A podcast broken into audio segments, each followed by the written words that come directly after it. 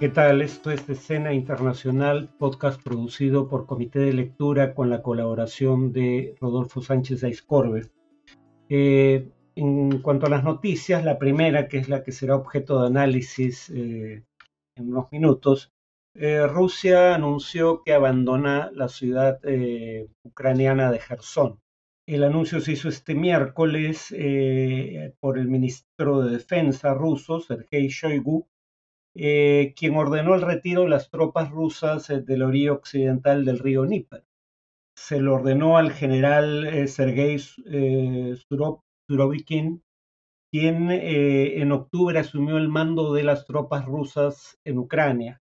este general había admitido que la defensa de la ciudad se había hecho inviable, lo cual era un presagio del anuncio que tuvimos el miércoles. Es importante por varias razones que veremos en la sección de análisis, pero eh, incluso en el plano estrictamente simbólico es la única capital regional que había logrado capturar Rusia en el curso de esta guerra tras la invasión iniciada en febrero. Sin embargo, el asesor presidencial eh, ucraniano eh, Mikhailo Podolyak puso en duda el retiro. Algunos en Ucrania creen que en realidad se trata de una estratagema para eh, atraer a las tropas ucranianas e intentar eh, tenderles una emboscada en la ciudad. Y dijo, no vemos signos de que Rusia eh, vaya a abandonar Gerson sin luchar. Parte del contingente ruso continúa en la ciudad y se están enviando reservistas a la región. pero fuentes occidentales que monitorean la situación a través de imágenes satelitales creen que el retiro es real. Como digo, volveremos a este tema en unos minutos. Eh, luego eh, hubo elecciones de medio término en los Estados Unidos. Si bien eh, el resultado en términos de votos fue más favorable a los demócratas de lo que auguraban las encuestas, el resultado en términos políticos es muy similar al, al que auguraban las encuestas. Básicamente estas señalaban y las entidades que hacen agregados de encuestas o promedios de encuestas, pero promedios ponderados. Valoran las encuestas según eh, trayectoria previa, fecha en la que se realizó eh, la encuesta, es decir, encuestas más recientes se les da más peso que encuestas con más tiempo, eh, etcétera. Bueno, el punto es que estas auguraban que los republicanos tenían una probabilidad mayor, 80% de conseguir la mayoría en la Cámara de Representantes. La discusión era qué tan amplia sería esa mayoría. Todo parece indicar que será estrecha, pero los republicanos obtendrían la mayoría en la Cámara de Representantes y aunque tenía una probabilidad mayor al 50% de eh, obtener la mayoría en el Senado, los demócratas tenían más de un 40% de probabilidades de mantener la mayoría en el Senado y finalmente eso parece ser lo que va a ocurrir. En otras palabras, no hubo la ola roja que los republicanos esperaban. Em, de cualquier modo, esto complica la agenda legislativa de Biden. Sin embargo, al tener eh, poder de veto el Ejecutivo, uno, y dos, mantener, como parece ser el caso, la mayoría en el Senado, eh, esto va a obligar a la mayoría republicana en la Cámara de Representantes a negociar, voy a su pesar, porque probablemente hubieran preferido imponer su agenda legislativa al presidente Biden. Esto ya había ocurrido, hecho de paso, eh, con eh, Obama y Trump, es decir, que una vez elegidos presidentes con mayoría en ambas cámaras, perdieron esa mayoría en elecciones de medio término. Eh, o sea, no es algo inusual. Contra lo que cabía esperar, si bien la economía fue el tema más importante en la mente de los electores, según, una encuesta de Edison Research, eh, la inflación era la preocupación fundamental que motivó a quienes acudieron a votar, porque esta es una encuesta boca de urna. Eh, la inflación eh, fue la principal razón por la que fue a votar el 32% de los electores que acudieron ese día al sufragio, pero el aborto ocupaba el segundo lugar con el 27%, y esa era la apuesta de los demócratas, que la gente no prestara tanta atención a la economía, en donde las cosas iban claramente mal, eh, y prestara más atención a la, el presunto recorte de derechos que anticipaba la decisión de la Corte Suprema que eh, declaró que el aborto no era un derecho a nivel federal. Los demás temas, eh, si bien eran más favorables a los republicanos, eran temas eh, que tenían bastante menos, digamos, respuesta positiva. Tema de tenencia de armas, aumento del crimen, inmigración. 12% las dos primeras, 10% la tercera. En las elecciones intermedias la participación electoral suele disminuir eh, hasta un 20% respecto a las elecciones de eh, presidente o las elecciones generales. Pero eh, el fenómeno Trump ha llevado a una polarización tal en el país que esa polarización a su vez explica que en las dos últimas elecciones de medio término, la que ocurrió la semana, esta semana, y las de eh, hace dos años, perdón, hace cuatro años, eh, en las elecciones de medio término ha aumentado la participación electoral, las de 2018 como las de 2022, y eso parece haber favorecido a los demócratas. Y por último, eh, un juzgado de Panamá decidió iniciar juicio contra dos expresidentes de ese país por el caso Odebrecht. El juzgado en cuestión en realidad es un juzgado penal que decidió abrir juicio contra 36 personas, entre las cuales se encuentran los expresidentes Ricardo Martinelli y Juan Carlos Varela. Estos últimos eh, acusados de blanqueo de capitales y, para ocultar los sobornos que habrían recibido de Odebrecht. Eh, según las acusaciones, Martinelli, que gobernó de 2009 a 2014, y Varela, que fue vicepresidente de Martinelli antes de gobernar entre 2014 y 2019, habrían recibido estos sobornos a través de sociedades ficticias en cuentas en el exterior entre 2008 y 2014, es decir, durante el gobierno de Martinelli, aunque empezando un poco antes. Y claro, sabemos que en 2016 solo Odebrecht, una de las varias empresas, la más grande, eso sí, una de las varias empresas involucradas en el escándalo Lavallato, el mayor escándalo de corrupción de la región. Solo Odebrecht, repito, aceptó ante un tribunal de los Estados Unidos haber pagado 788 millones de dólares en sobornos en 12 países, incluyendo el Perú. La mayoría de estos países eran países de América Latina y el Caribe, pero también hay uno o dos casos en el África. Eh, y en el caso específico de Panamá, eh, reconoció pagos por 59 millones de dólares a cambio de la adjudicación de contratos de construcción de obras públicas. Eh, los hijos del presidente acusado, Martinelli, eh, Ricardo y Luis Enrique, ya están presos en cárceles de los Estados Unidos tras declararse culpables de haber recibido 28 millones de dólares en sobornos de Odebrecht, mientras su padre era presidente. Eh, y además, como ocurrió en el Perú y probablemente en otras partes, no es que los sobornos eh, salieran de eh, las arcas de Odebrecht, porque finalmente estos contratos eran asignados no solo de manera ilegal, sino sobrevalorada. Y es decir, de la sobrevaloración del contrato es que salía el dinero para el pago de los sobornos, como, repito, ocurrió en el Perú. Martinelli tenía expectativas de regresar al gobierno en las elecciones de 2024. Probablemente esto le impida hacerlo. En cuanto a la noticia fundamental, eh, digamos, alguien podría decir que es el tema de las elecciones de medio término en Estados Unidos, pero acabamos de hablar de ellas y hablamos de ese tema en el podcast anterior.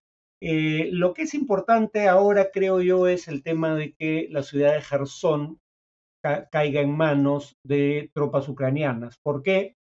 Eh, se recuerda un podcast de hace ya un par de meses sobre este tema, decía que los avances de Ucrania en el eh, noreste del país no eran tan significativos como podría serlo la captura de Gerson en el eh, surcentro, suroeste de, de, Ucrania.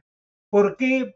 porque capturar zonas urbanas, la guerra urbana en general, eh, es mucho más complicada que la guerra en campo abierto. En campo abierto, para garantizar la victoria de un atacante, eh, la doctrina militar asume que se requiere una mayoría o una superioridad en efectivos de 3 a 1. Eh, dado que las ciudades permiten infinidad de zonas de refugio a la fuerza eh, que la defiende. Capturar una ciudad, según la doctrina militar, requiere una superioridad en número de efectivos de 6 a 1, no de 3 a 1 como en campo abierto. Esa es una primera complicación. Ucrania no tenía esa mayoría de 6 a 1. Y en segundo lugar, a diferencia de Rusia, que no paró mientes en los costos que infligía a los civiles ucranianos al capturar una ciudad, por ejemplo, rodeó Mariupol durante 80 días y la bombardeó de manera inclemente antes de que esa ciudad cayera en poder de Rusia. Y lo que cayó en poder de Rusia fue una ciudad en ruinas que antes albergaba a 450 mil personas y ahora virtualmente estaba desierta. A diferencia de Rusia, repito, Ucrania no quería victimizar a sus propios ciudadanos ni destruir su propia infraestructura civil.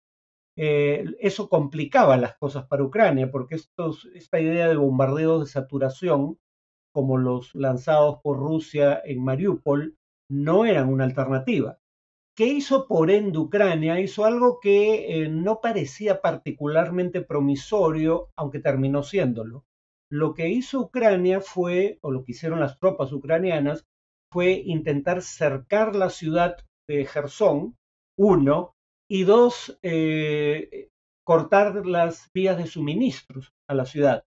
De un lado, derribando aviones o helicópteros que pudieran llevar suministros aéreos, y de otro lado destruyendo los puentes sobre el río Níper a través de los cuales podía abastecerse a las tropas rusas en la ciudad de Gerson. Eh, acá lo que hay que tener en cuenta es que el grueso de las tropas rusas están al este del río Níper. A estas alturas, cuando se anuncia el retiro de Gerson, Gerson era el único bastión con presencia de tropas rusas al oeste del río Níper, es decir, por tierra solo había una vía de acceso a Gerson para eh, la logística rusa y eran los puentes a través del río Níper.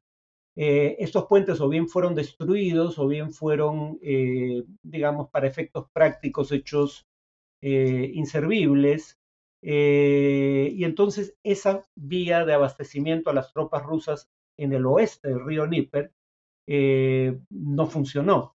Entonces, estas tropas estaban no solo siendo cercadas, sino, que además estaban, eh, estaban desabastecidas. Eh, y eso parece explicar la decisión de retirarlas. Em, ahora bien, ¿presagia esto el fin de la guerra? Me temo que no. De un lado, demuestra que las fuerzas ucranianas tienen una capacidad militar superior a todo lo que se había estimado antes de la guerra e incluso en la primera etapa de la guerra. Eh, pero de otro lado, lo que hay que tener en cuenta es que eh, en los estudios de estos temas, eh, y básicamente en la perspectiva de elección racional y, y la teoría de juegos asociada a ella, el argumento habitual, que es un poco lo que parece ocurrir en la práctica, es que las guerras terminan cuando las partes tienen expectativas convergentes respecto a su desenlace. Es decir, cuando las dos partes creen lo mismo respecto a cómo terminaría la guerra en caso de continuar, llegado a ese punto tienen incentivos para eh, lograr un acuerdo de paz porque llegar a una solución que los dos creen es la que va a ocurrir en caso de continuar la guerra, es más barato que el llegar a esa misma solución pagando el costo de seguir peleando la guerra, ¿no?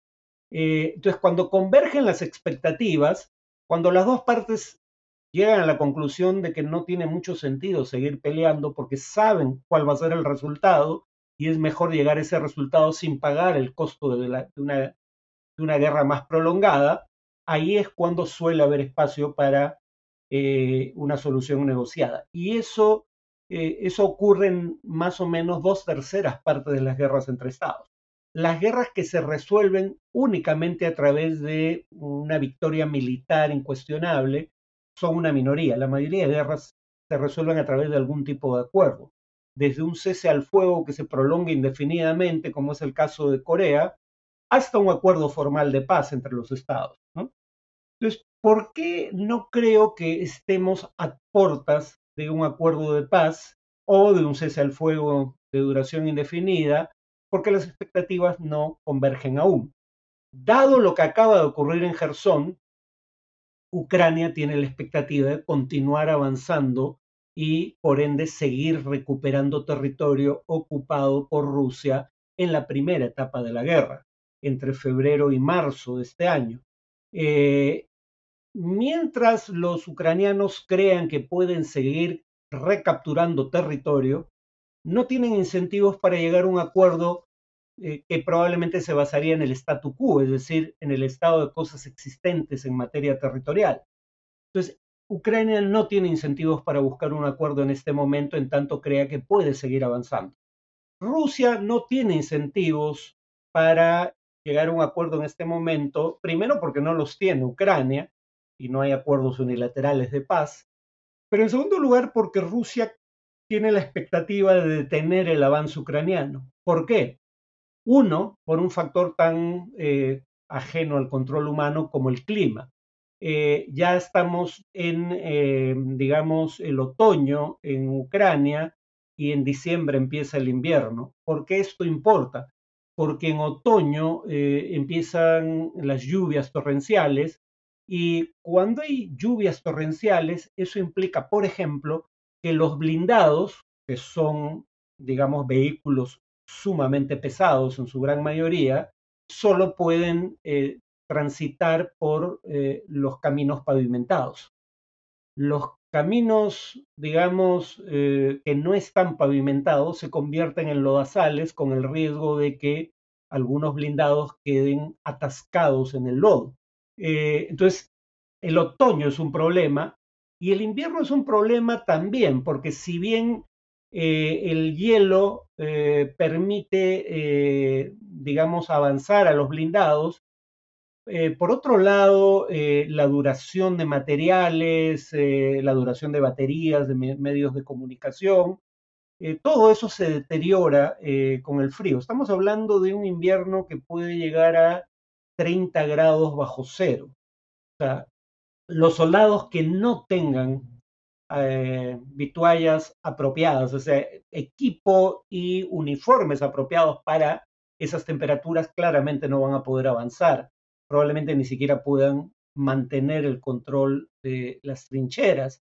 Y, en general, aunque ya la tecnología permite avances en invierno, el general invierno eh, no se le llama así eh, por gusto. Fue víctima de él en esta misma zona del mundo, no en Ucrania, pero sí en Rusia, fue víctima del general invierno primero Napoleón y luego Hitler. Eh, ahora podrían serlo las tropas rusas, porque todo parece indicar que gracias al abastecimiento de la OTAN, las tropas ucranianas tienen mejor equipamiento para afrontar el invierno. Pero en general en invierno es mucho más difícil avanzar y, conquistar territorio. Entonces lo que suele ocurrir si es que no hay avances en invierno significativos por parte de tropas ucranianas, eh, estas retomarían la ofensiva hacia marzo del próximo año. Y entonces estaría por ver qué tanto más pueden avanzar. Rusia confía no solo en el clima, de hecho sea de paso, sino también en el hecho que ha movilizado 300.000 efectivos adicionales, no tanto para avanzar eh, o reconquistar ciudades como Gerson, porque son tropas con eh, un nivel de preparación relativamente menor comparado al de las tropas profesionales, pero sí para mantener el control del territorio que está en manos rusas dentro de Ucrania. Y entonces, claro, lo de Gerson tiene que ser entendido en ese contexto.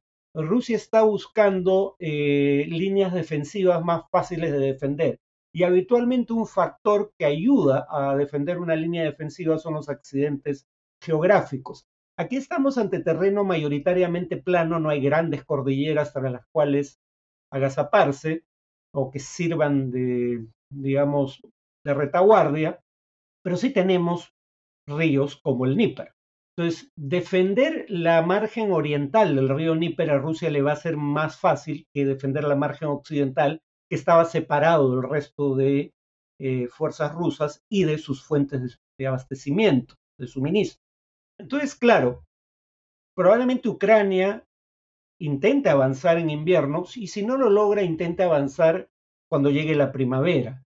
Y cuando se intenten esos avances, si es que eh, esos avances son fulminantes o si no hay avance alguno, en ambos escenarios, digamos, es probable que finalmente las partes empiecen a llegar a la conclusión de que no hay mucho más que ganar mediante la continuación de la guerra eh, y se plantee la posibilidad de una eh, salida negociada. como vimos en una ocasión anterior, también hay factores económicos que estarían apuntando eh, hacia una solución antes del final del próximo año, porque básicamente esta guerra va a ser insostenible si se prolonga durante más de año y medio. Pero lamentablemente creo que un año y medio sí es un periodo en el cual la guerra se puede sostener sin que haya convergencia en las expectativas de las partes. Bueno, eso es todo por hoy. Nos vemos en el siguiente podcast.